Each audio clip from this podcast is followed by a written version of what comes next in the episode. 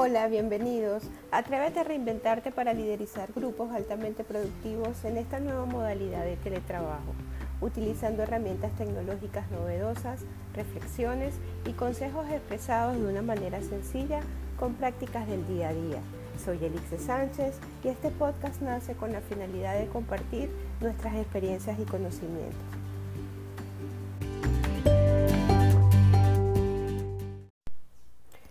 Hola, gracias por acompañarme en mi segundo episodio de este podcast, Liderando el Teletrabajo.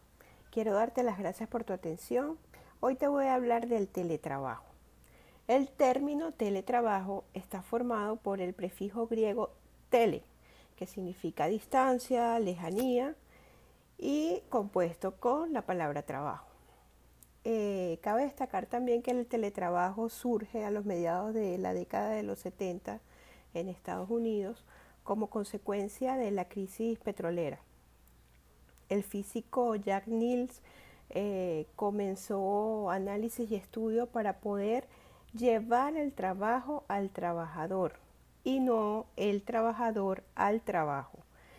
Tras todo esto surge la idea de poder cumplir labores, responsabilidades, no estando físicamente dentro de los puestos de trabajo.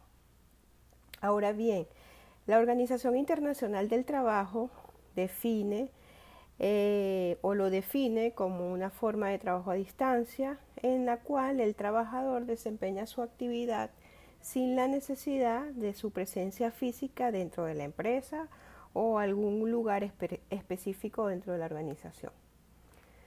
Esta modalidad eh, trae beneficios tanto para el empleador como para el trabajador y a la sociedad a largo plazo como lo de lo que muchos hablan de bajar la contaminación del medio ambiente, entre otras cosas. Los países que fueron precursores en lo que es esta modalidad de, trabajar son los países europeos.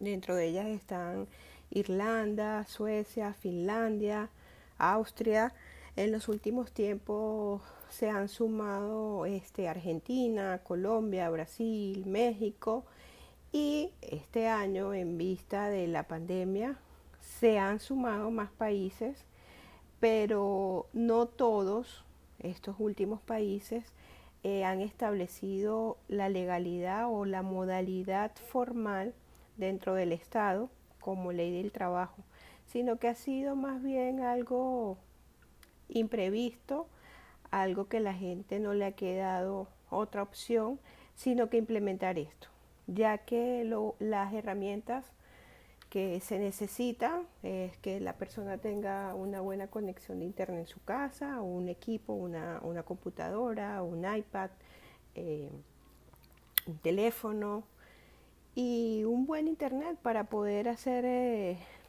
reuniones virtuales y poder eh, tratar de establecer esa presencia física a distancia que por los efectos del COVID pues se ha, se ha tenido que, que hacer desde, desde este medio. Se debe tomar en cuenta que no todos los oficios o las profesiones pueden desempeñarse desde esta estructura de teletrabajo. Con esto se debe tener mucho cuidado porque el alcance no puede ser el, esperado, las metas no pueden ser logradas. O sea, hay profesiones donde esto se limita. Sobre todo, este, la organización debe establecer qué departamentos son los que serán más eficientes bajo esta modalidad. Eh, ahora bien, hablemos de cómo un líder puede controlar el trabajo a distancia. Mi opinión es que debemos estructurar nuestros equipos tomando en cuenta tres pilares fundamentales. Entre, entre estos están el orden, la planificación y la ejecución. El orden, para mí el orden, crear orden, es crearnos la rutina de cómo empezar nuestra jornada de teletrabajo.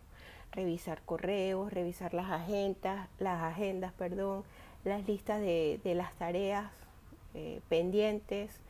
Para esto existen varias herramientas gratuitas de esto les hablaré en un próximo episodio de toda esta tecnología que podemos conseguir en, la red muchas de ellas son gratuitas. Y, pero lo más importante es que debemos apoyarnos en esto para que no se escape nada de lo que tenemos pautado para el día y poder ser efectivos en el tiempo que vamos a invertir para, para cubrir todas nuestras tareas o las planeadas. Luego, dentro de la planificación, dentro del pilar de la planificación, pienso que primero que nada debemos determinar prioridades a nuestras tareas, de acuerdo a la visión de, sus objetivos. Eh, a mi modo de parecer, podemos tener tareas que son los objetivos a alcanzar o metas. Para mí las metas son, son trazadas a corto plazo y muchas metas hacen que yo logre un objetivo. Pero como bien les digo, es súper importante determinar la prioridad de cómo vamos a atacar las cosas que tenemos que hacer. Es obvio que debemos de atender de inmediato aquellas que surgen urgentes, de las que no pueden tener tiempos de espera. Hay muchas cosas de las cuales, bueno, son inesperadas y, hay que este, abocarse a ellas. Pero tenemos que tener muy claro con lo de las prioridades. otra cosa es estar claros en cuál de estas tareas requiere un conocimiento adicional, algo de investigación o donde debemos involucrar a terceros para establecer tiempos de entrega. Tenemos que ser bien realistas con los tiempos de entrega y aparte de realista tenemos que cumplir estos tiempos, estableciendo un sistema de seguimiento. Para ello también hay muchas, bueno, yo hablo de muchas, pero existen herramientas que nos ayudan a darle seguimiento a nuestros proyectos y así no perder de vista en ninguna actividad. Estas herramientas te dan alertas, te mandan mensajes, bien sea eh, por correo, a tu teléfono, son bien chéveres de utilizar para que no se escape nada de ellos. La ejecución. Para mí, ¿qué es la ejecución? Mientras desarrollamos nuestras responsabilidades, ojo, regla número uno, respetando el orden de prioridad. Es, vuelvo a enfatizar, es muy importante respetar el orden de prioridades. Tenemos que aprender a decir que no de una manera que nos entiendan, siendo muy asertivos, explicando los motivos por los cuales su tarea pues va a delegarse porque hay que terminar otra o comenzar otra. Es, importante. En todos estos pilares para mí y mucho más que todo la ejecución tiene que ver con la, eh, se involucra mucho con las emociones, porque tenemos que ser muy asertivos para poder lograr nuestros objetivos. Tenemos que evitar también ser multitasking. Yo debo confesar que me, me cuesta evitar ser multitasking. Siempre trato de hacer una, dos, tres cosas a la vez mientras algo está por aquí haciéndose. Yo estoy leyendo otra cosa, pero definitivamente por, por las cosas que he leído, por estudios y sobre todo por los resultados, te das cuenta que ser multitasking no favorece porque puedes demorar en el término de, de, las tareas, eh, puedes perder el hilo y obviamente ahí es donde entramos en la demora o atender cosas que realmente no son las pautadas dentro de nuestros requerimientos. Debemos delegar. esto también es algo que un líder tiene que aprender, tienes que delegar, no todo lo podemos hacer los líderes, para eso tenemos, contamos con un equipo de trabajo que son las personas idóneas que, que hemos visto sus habilidades, sus destrezas y tenemos que hacer uso de ellas. No olvidemos nunca que somos un equipo de trabajo, donde todos debemos tener autonomía responsablemente en lo que hacemos. Y por último y no menos importante sería no procrastinar. Esta palabra está mucho de moda. Yo usaba, o sea, mi vocabulario yo tenía era el posponer. Pero hoy en día procrastinar tiene un significado más amplio y, y es que dejamos para luego algo que nos parece complicado o que no es de nuestro agrado o simplemente que sentimos que no controlamos y emocionalmente tratamos de, de dejarlo para luego y de no accionar sobre ello.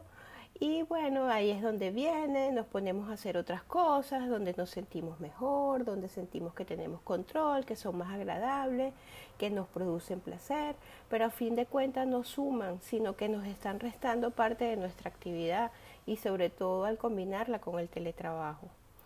Entonces, por este, por este episodio, este, de esto era lo que le quería conversar, tener en claro lo que significa el teletrabajo eh, y desde el punto de vista del líder, como que para mí los pilares fundamentales para lograr hacer conexión con tu equipo y de establecer, y, y no tanto la conexión, sino establecer desde el principio patrones, reglas o normas de cómo vamos a trabajar.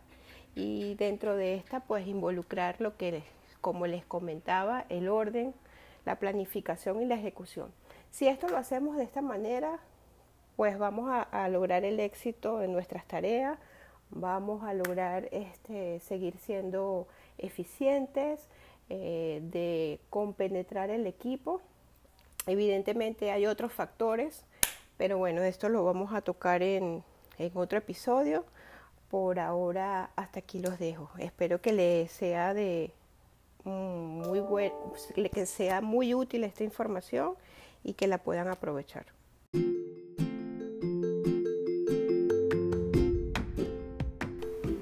invito a compartir este podcast con tu gente querida y seguirme por Instagram, arroba liderando.teletrabajo.